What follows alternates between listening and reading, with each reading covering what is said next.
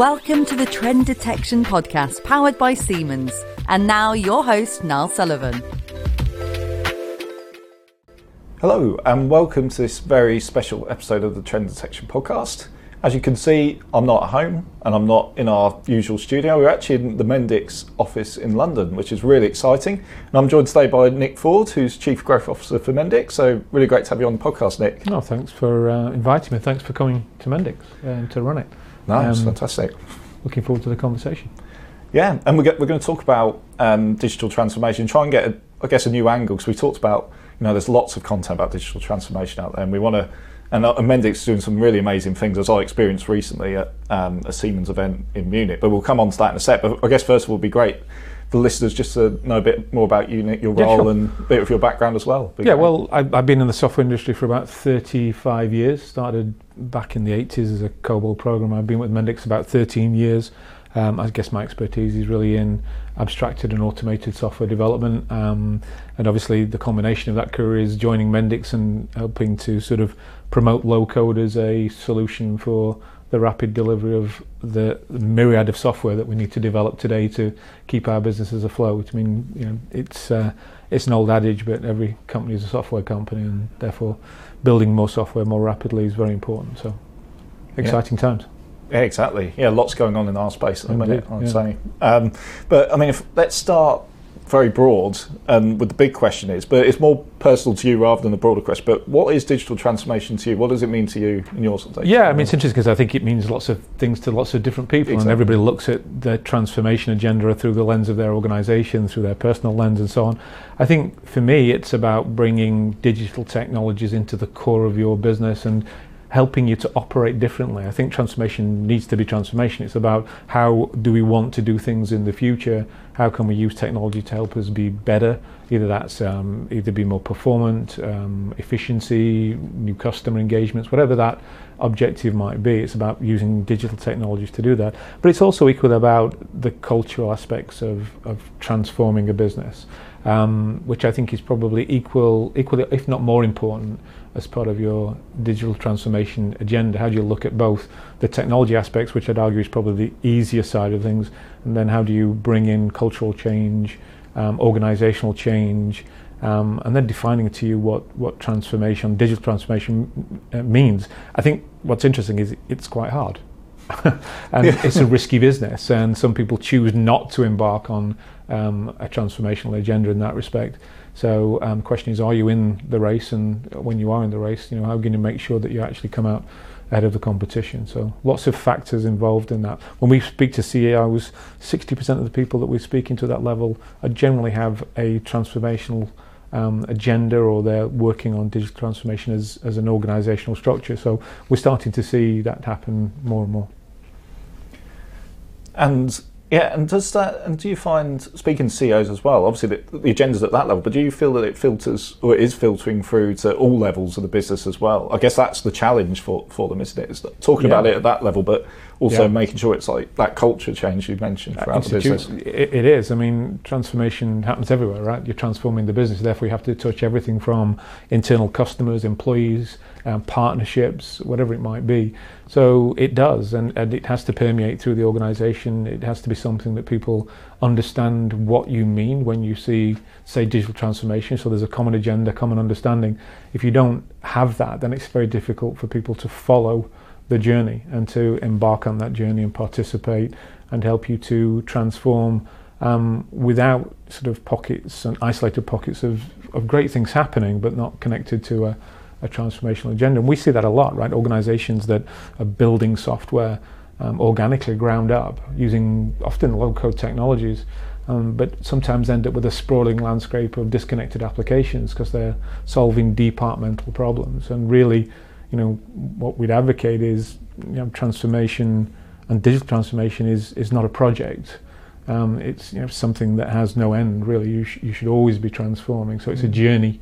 And in that respect, you need to think about what's the intake. You know, who's going to be involved in solving the problems? How do you bring, you know, multiple different participants together to ensure that you, you know, you converge on an outcome that's based in value and um, you know helps to move the business forward. So a lot of factors involved, and which is why it's complicated and people find it very, very difficult.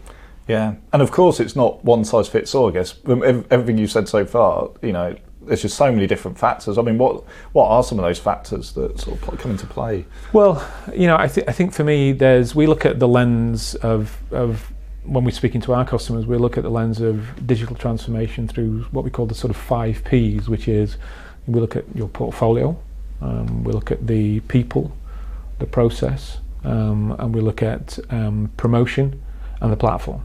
So we tend to look at those five P's as a lens through which we help organizations think about all of the factors involved in their transformational agenda. So, I mean, if we run through them, a portfolio, first of all, we're, we're, we're generally looking at building software. So, Mendix is a low-code platform. We help organizations to build the software that they need to drive that transformation in their organization to digitize processes, digitize engagement with customers, you know, historically move paper-based processes into online processes, automate, all those kinds of things. So portfolio is incredibly important because as I said earlier, what, what sometimes happens is, you know, the business is off building applications, they're trying to solve problems independently, and that's not a bad thing, you know, that's always happened. Um, and I think you know we want to encourage the the business to be part of the uh, the development process involved in building new software as part of that digital transformation agenda. But the important thing is we need to make sure we're building the right things, right? And we're not duplicating effort. We don't end up with this fragmented landscape. So we'd advocate sort of taking a look at what is the portfolio intake. How do you think about all of the things that you need to develop as part of your um, agenda, and then to decide how you want to develop them. So assess which uh, applications or which software is right for development, perhaps which initiatives need to be combined into bigger initiatives that perhaps are taken on by IT and not business. So portfolio intake, understanding the value of the portfolio. Once you understand that, you're able to place bets, right? It's all about when am I going to invest my pounds or dollars, whatever it might be, into those initiatives that move us forward on a transformational basis. So portfolio assessment we think is incredibly important. Then people, I'd argue that are probably in, in that order or, or, perhaps on, on a par. Um, what, what people do you want involved in the process? Do they have the skills um, to get involved? How do you bring them on the journey continuously, create you know, methodologies for people to collaborate better? So people's really, really important part of it, the culture aspects of that. Um, then you have the underlying platform and technology that facilitates it. So, you know, I'd, I'd argue that you know, software development and transformation is a team sport. You've got to bring all these participants together to to work together with different skills and different disciplines. So collaboration is incredibly important. Um, so you need a methodology to support that. So processes that underpin um, your transformation agenda from start to structures to scale.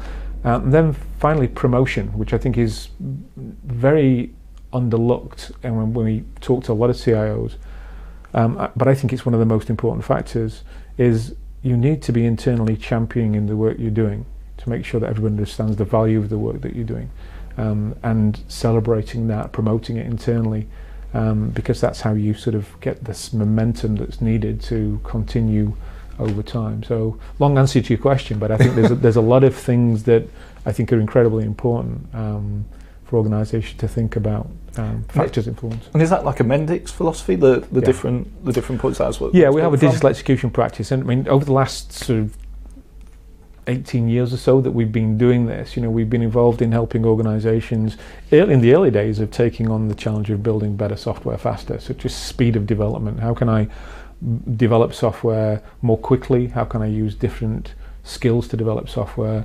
But more importantly, how can I create software that actually is fit for purpose?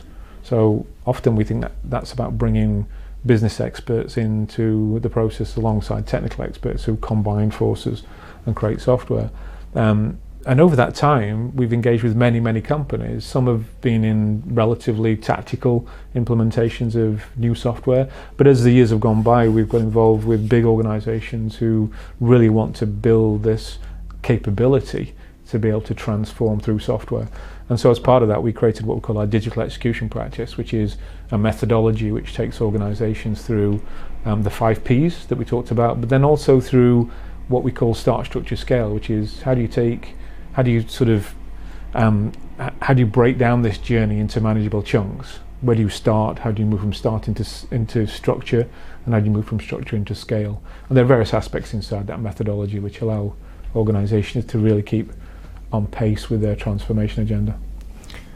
And I guess and uh, one of the questions I was going to ask, I think it's part of the digital ex- execution sorry side, but it's to do with your um, sort of digital maturity. Mm. So I wanted to talk about culture actually in a second as well. But you have a tool that actually assesses digital yeah. maturity, and it's based on those five Ps actually. Oh, okay. the, the maturity assessment. If you, I mean, you can go to the Mendix website and actually run your own personal uh, assessment. We'll probably put up the link at yes. some some point um, afterwards, but. Um, yes, the, the, the, maturity assessment is based on those five key principles. So we take you through a series of questions that identify your maturity in terms of what technology you might have, what methodology. You have. So, for example, are you agile? It seems obvious, but you know, are, are you using agile principles and methodologies?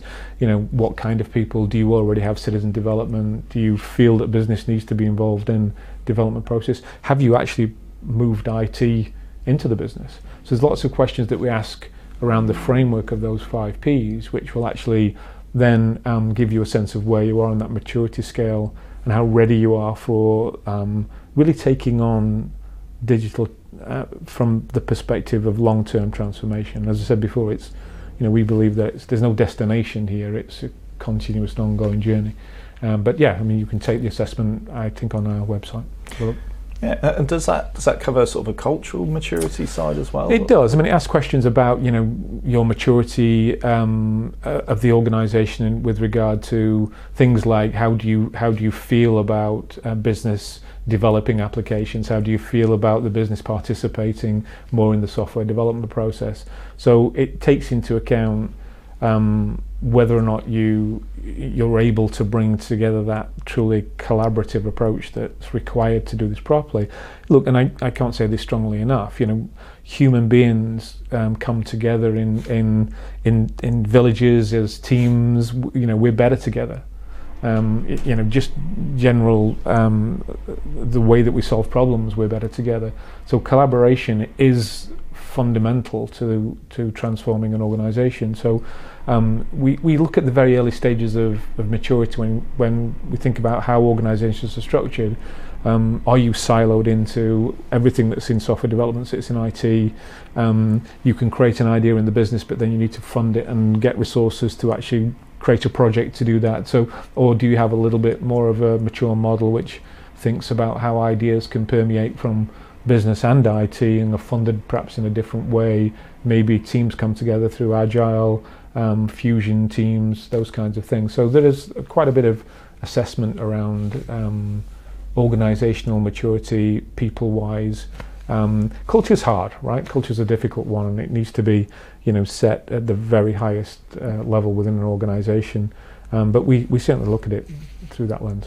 And is it um, is it often overlooked as well because I know the, the temptation, especially in our world, like Senseye world as well, it's sort of there's a temptation to focus on the cool technology, especially when you throw AI and all this other stuff or low-code maybe in, into the, the equation. But is that that that part that often overlooked? Yeah, like, oh, we've got this cool technology, so let's just deploy it and yeah, massi- go, massively overlooked. I mean, fact, one of our biggest challenges when we're talking to customers that that really, you know, identify us as a as a a company that can help them in their transformational agenda, digital transformation agenda, it's difficult to try and get them out of the technology discussion mode. It's often, can you show me your technology? How does it help me build software faster? Um, how can I, you know, how can I generate um, applications that work in these kinds of landscapes? And typically, what we're trying to do is to say we can do all of that, but let's just take a step back and understand. You know, even if you did take the Mendix platform, how successful would you be with the structure that you have? Mm-hmm. Do you really, you know, have a clear clear view of where you want to go with the technology because there are things that we're incredibly good at and there's probably things that other technologies are good at so let's understand the landscape let's take a look at that let's try and assess the the maturity up front so we can then prescribe how the technology underpins that um, Mendix has been around for a long time. We're a great product. I've, I've, I've, we've never demonstrated Mendix, Mendix to somebody said they don't like it, but it's a bit of a you know a, a, a false positive. You know, you can love the technology but not get the most out of it. So you've really got to understand those cultural aspects, the collaborative nature of building um, more software faster, Um, and you know, what is your transformation agenda? And how do you get value out of it? How do you assess value? How do you um, first understand whether you're delivering on the value, and how do you then promote that value inside the organisation to make sure that everyone realises that the huge amount of investment that's going into these initiatives is actually has a payback, because everything needs to have a payback at the end of the day. We need to make money or save money somehow. Um, so, very important part that's missed an awful lot. Yeah, and I think and it's a word you've used already is the collaboration and i think sometimes with that relationship as well because a lot of things are transactional in this world so you pay your money you get your technology yeah. and off you go yeah. but really it's it's an ongoing collab in order for it to work deployment to work and to get real yeah. business impact it's the collabor the vendor and the customer work together right to, yeah. The, yeah, absolutely. well, they have to. You know. Well, they have to. I mean, I, I, said earlier, I think that's what we do as human beings. That's how we solve big, complex problems. We, we collaborate, we abstract, and we automate we build tools to make it easier. You know, we, we build tools that other people can do complex things that perhaps they couldn't do before. I always think about sort of the manufacturing one. It's not a great analogy, but it, you know, it always amazes me that something like a you know a, a, a large aircraft can have components built all over the world, but can be assembled in one location and it works. You know, and you can fly that with people, and that's a that's a complex problem solved through abstraction, automation, standardization, all those kinds of things. But yet, we haven't brought that materially to the software development world. So I think it's important to, to, to look at how we bring multiple participants together because the skills, what we want to build is often locked in the minds of the business, the people that live and breathe the processes every day. Then IT can turn those ideas into software, but the translation mechanism between is difficult. So the closer you can get them together, the more they can collaborate, the better the outcome. The quicker, the better.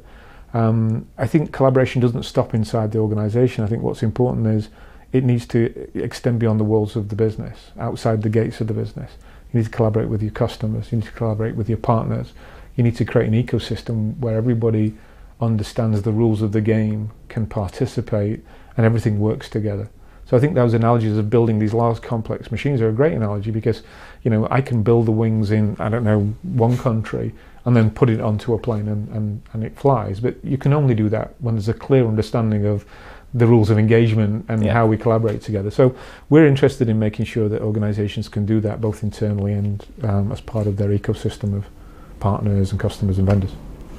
And how about more specifically towards IT, IT and OT? In, yeah. And we talk about like integration, but actually more the integration. Let's call it IT OT collaboration. Yeah. yeah. Or as we've started to call it within Senseye, it's like building one culture for IT OT. Yeah. So those sort of themes we've started. Yeah, well, I mean, you could probably comment more than me, so maybe maybe you need to answer it from your perspective. but but you know, in our world, I think that's one of the more challenging areas because I think there is generally a sort of us and them often between IT and OT, and that's historical, um, and it's a barrier we've got to break. Right? I don't think we solve the problems that we need to solve when it comes to um, you know improving efficiencies, you know cutting waste, you know being more sustainable. When when you look at the lens of, of manufacturing without bringing those technologies together, and for me, where we tend to find challenges there, it's the the very sort of the, the, problems we find, they're often very technical in nature. It's about bringing technology together to integrate. You've got things running on the shop floor, things running in the back, you know, modeling data, create, collecting data from connected devices, ERP systems. And so it tends to boil down very quickly to a sort of technology discussion about how do we get the landscape working together. Um, but that won't work unless the people work together. So um, I don't know how Senseye look at it, but it, it is a, it seems to me to be a, you know, an ongoing challenge that